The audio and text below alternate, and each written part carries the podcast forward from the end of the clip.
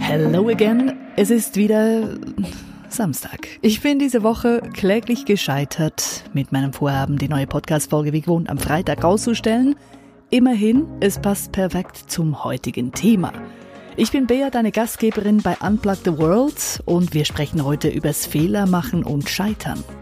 Weshalb ein Assistenzprofessor der Elite-Uni Princeton für seine Misserfolge von Leuten aus der ganzen Welt gelobt wurde – wie wir aus zerbrochenem Geschirr etwas lernen können übers Scheitern und wie wir manchmal Dinge, die direkt vor unserer Nase sind, einfach nicht sehen. Das einige der Themen von heute. Gehen wir den Fehlern doch auf den Grund.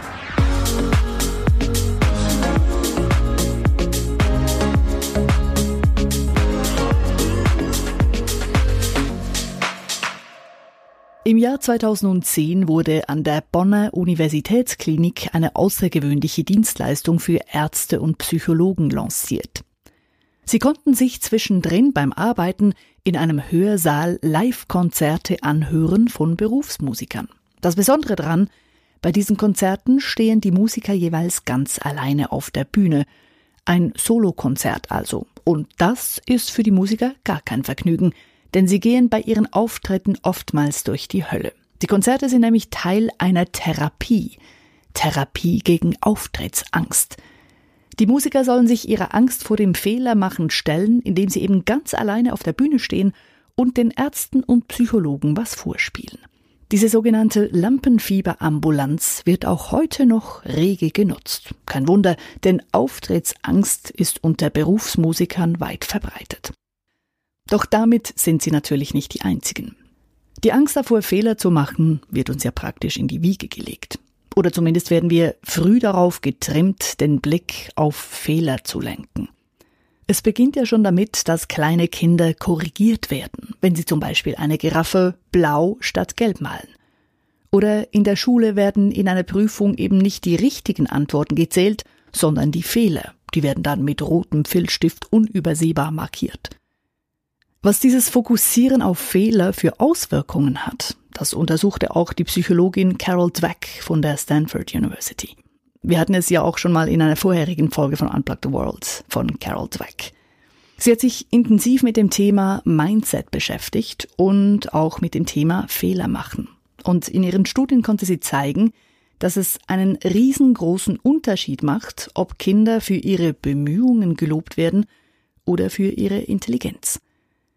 Werden Kinder für ihre Bemühungen gelobt, also wenn ich zum Beispiel sage, das hast du gut gemacht, ich merke, du hast richtig viel gelernt, dann ist das Kind eher bereit, sich neuen Herausforderungen zu stellen und sich auch an Dinge heranzuwagen, die es vorher noch nie gemacht hat. Das Kind ist also auch bereit, Fehler zu machen. Wenn ich stattdessen das Kind lobe für seine Intelligenz, also wenn ich zum Beispiel sage, wow, du hast nur zwei Fehler gemacht, du bist ja richtig schlau, dann wird das Kind dafür sorgen, dass es weiterhin als schlau gilt und wenig Fehler macht. Deshalb wird es eher einfachere Aufgaben wählen, um in Zukunft auch als intelligent angeschaut zu werden. Und was wir als Kind lernen, das setzt sich im Erwachsenenalter fort. Das zeigen auch Studien der Universität Wien.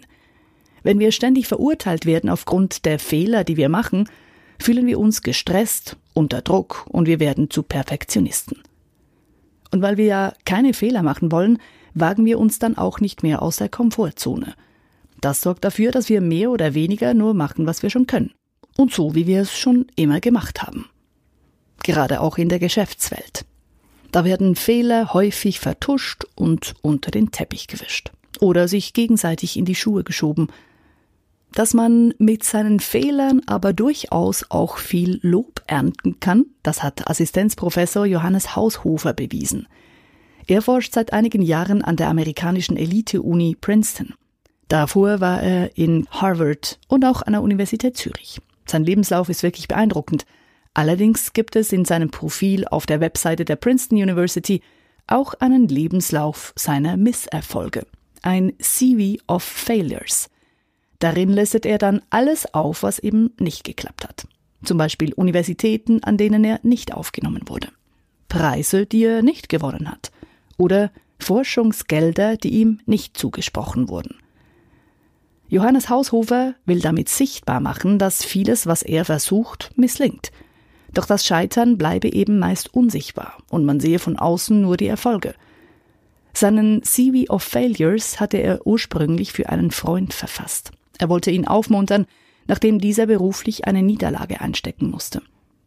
Dann beschloss Johannes Haushofer, dass er den Lebenslauf auch auf seinem Princeton-Profil veröffentlicht. Und er bekam dafür Reaktionen aus der ganzen Welt. Mit einem Augenzwinkern schreibt er dazu, diese ganze Aufmerksamkeit ist für mich ein weiterer Misserfolg. Denn mein CV of Failure hat mehr Beachtung gefunden als meine gesamte bisherige Forschungstätigkeit.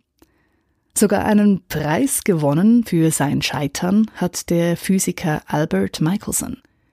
1881 wollte er nämlich nachweisen, dass es den Äther gibt.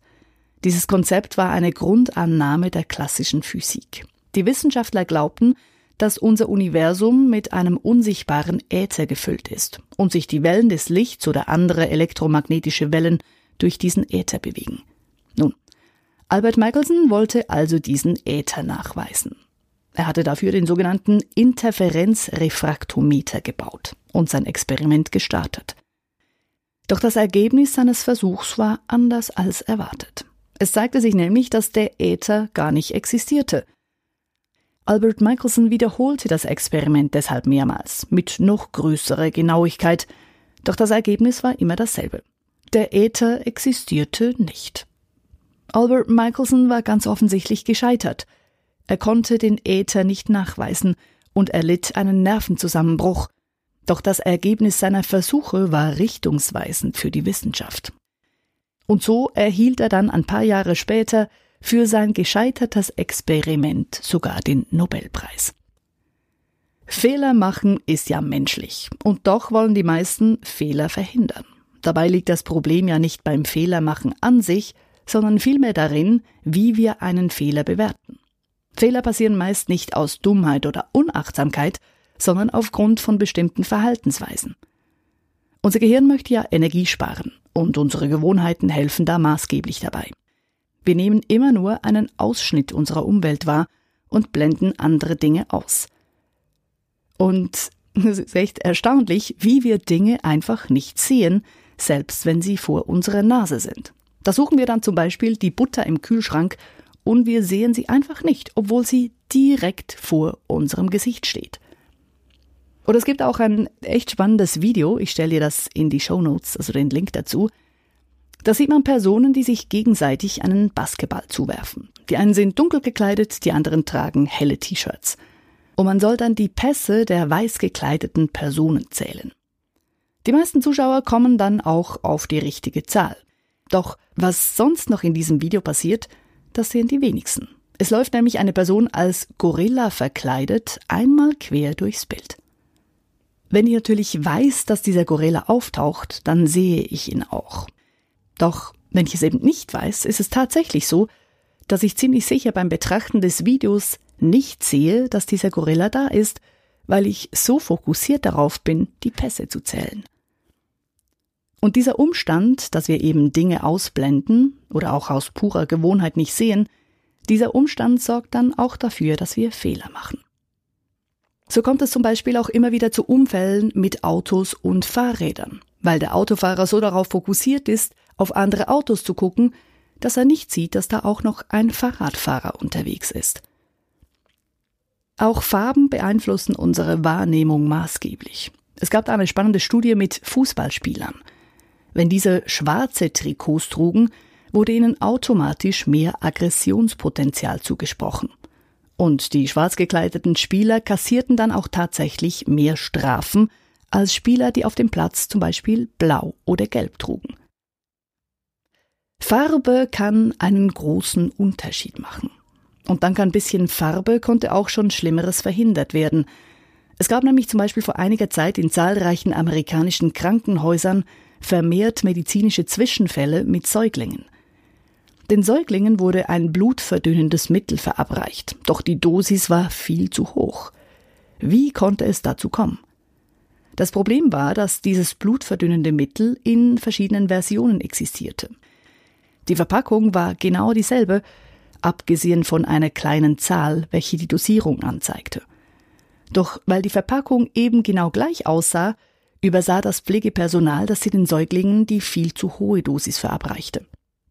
Der Hersteller von diesem Mittel reagierte sofort und färbte die höher dosierten Mittel rot ein. Und ab diesem Zeitpunkt gehörte dann der Dosierungsfehler auch tatsächlich der Vergangenheit an. Fehler machen kann in solchen Situationen natürlich gravierend sein. Gerade in der Medizin kommt es ja aufgrund von Fehlern auch immer wieder zu Todesfällen. In Deutschland sterben laut dem Aktionsbündnis Patientensicherheit jedes Jahr rund 17.000 Menschen aufgrund von Behandlungsfehlern. Viele davon könnten wohl verhindert werden, wenn die Kommunikation verbessert werden würde, sagen Experten. Und das ist nicht einfach nur so eine Aussage, sondern sie ist belegt durch die Luftfahrt. In der Luftfahrt hat sich nämlich tatsächlich die Sicherheit in den letzten paar Jahrzehnten massiv erhöht aufgrund der verbesserten Kommunikation. Ein Kommunikationswissenschaftler, der auch einen Pilotenschein hat, nämlich Martin Ducek, will genau damit arbeiten. Er kennt die Abläufe im Cockpit bestens und hat deshalb mit seinem Wissen eine Sicherheitsschulung entwickelt für Mediziner, basierend auf den Checklisten und Verhaltensweisen der Piloten. Seine Schulung beinhaltet auch eine Einheit im Flugsimulator. So sollen Mediziner lernen, ihre Kommunikation zu verbessern. Und scheinbar kommt das Training an. Die Firma gibt es seit nun elf Jahren. Kannst du dich eigentlich noch erinnern an die Fleischlasagne, die Colgate mal produziert hat? Also der Konzern, der eigentlich Zahnpflegeprodukte herstellt? Ja, tatsächlich, vor einigen Jahren hat Colgate damit begonnen, Lasagne zu produzieren. Allerdings wurde das ein totaler Flop und die Lasagne verschwand nach einiger Zeit wieder aus dem Tiefkühlregal. Die Colgate Lasagne hat aber immerhin an einem Ort der Welt überlebt, nämlich in Schweden. Dort gibt es das Museum des Scheiterns. Ein Organisationspsychologe hat dieses Museum vor einigen Jahren gegründet und sammelt seit dann fleißig Produkte und Dienstleistungen, die ein Misserfolg waren. Neben dieser Colgate-Lasagne gibt es in dem Museum auch Coca-Cola Black. Die Cola mit Kaffeegeschmack, die immerhin zwei Jahre lang in den Verkaufsregalen stand. Auch Ketchup in verschiedenen Farben wie grün, blau oder pink kam nicht ganz so gut an bei den Konsumenten und ist wieder verschwunden. Oder auch eine Beauty-Maske, die 1999 lanciert wurde. Diese Maske sollte das Gesicht durch Elektroschocks verschönern. So richtig durchsetzen konnte sich die Maske nicht und so wurde ihr schließlich der Stecker gezogen. Auch die Trump University gehört zu den Misserfolgen, die man in diesem Museum des Scheiterns bestaunen kann. Donald Trump lancierte seine Fernhochschule im Jahr 2005. Die Einschreibung an dieser Uni kostete bis zu 35.000 Dollar. Dummerweise war die Trump University nicht als Hochschule anerkannt und die Abschlüsse dementsprechend nichts wert. Zahlreiche Studenten verklagten Donald Trump daraufhin und die Trump University wurde 2011 wieder geschlossen. Donald Trump wurde dann von einem Gericht in San Diego dazu verdonnert, seinen ehemaligen Studenten eine Genugtuung von insgesamt 25 Millionen US-Dollar zu bezahlen. Mit dem sei das Kapitel für ihn abgeschlossen, meinte Trump. Er habe ja als Präsident keine Zeit, sich weiter mit diesem Fall zu befassen. Die Trump University geht nun als Misserfolg in die Geschichte ein. Zu bestaunen gibt es sie, wie gesagt, im Museum des Scheiterns in Schweden. Den Link dazu stelle ich dir in die Show Notes. Wenn Geschirr in die Brüche geht, wird es meistens entsorgt. Das ist ein Fehler, sagen die Japaner. Denn sie finden, wenn Keramik- oder Porzellanschalen zerbrechen, dann sollen diese auch repariert werden. Und zwar so, dass das zerbrochene Geschirr im reparierten Zustand sogar schöner ist als vorher. Kintsugi nennen die Japaner das. Die Scherben der Gefäße werden mit speziellem Lack wieder zusammengeklebt und schließlich werden die sichtbaren Risse mit Gold, Silber oder Platin aufgefüllt. Die Risse werden also nicht versteckt, sondern sogar noch betont und durch die Edelmetalle aufgewertet. Damit wird jede Schale zum Unikat. Und diese Philosophie des Kintsugi kann auch aufs Leben übertragen werden. Denn selbst wenn zwei Personen denselben Abschluss haben und die gleiche Position im Job, so ist es doch ihre Persönlichkeit, welche schlussendlich entscheidet. Und diese wird vor allem geformt durch die prägenden Erlebnisse und die Richtungswechsel im Lebenslauf. Und natürlich dadurch, was man daraus gelernt hat. Es gibt ja durchaus auch Leute, die ihr Scheitern zelebrieren. Seit einigen Jahren gibt es sogenannte Fuck-Up-Nights, an denen wird kein Blatt vor den Mund genommen und Leute berichten hemmungslos über ihre größten Fails. Über seine Misserfolge zu sprechen, soll anderen dabei helfen, dieselben Fehler in ihrem Business nicht zu machen. Und solche Fuck-Up-Nights gibt's inzwischen in zahlreichen Ländern und Städten. Fehler machen bringt uns weiter. Solange wir denselben Fehler nicht mehrmals machen und daraus nichts lernen. Denn dann wäre es eben kein Fehler mehr, sondern eine Dummheit. Es gibt aber durchaus Fehler, die uns immer wieder passieren, die uns aber häufig nicht bewusst sind. Solche Denkfehler hat Rolf Dobelli zusammengetragen. Der ehemalige Schweizer Manager und Internetunternehmer hat ein großartiges Buch geschrieben, das sich wochenlang in den Bestsellerlisten gehalten hat. Die Kunst des klaren Denkens. 52 Denkfehler, die Sie besser anderen überlassen.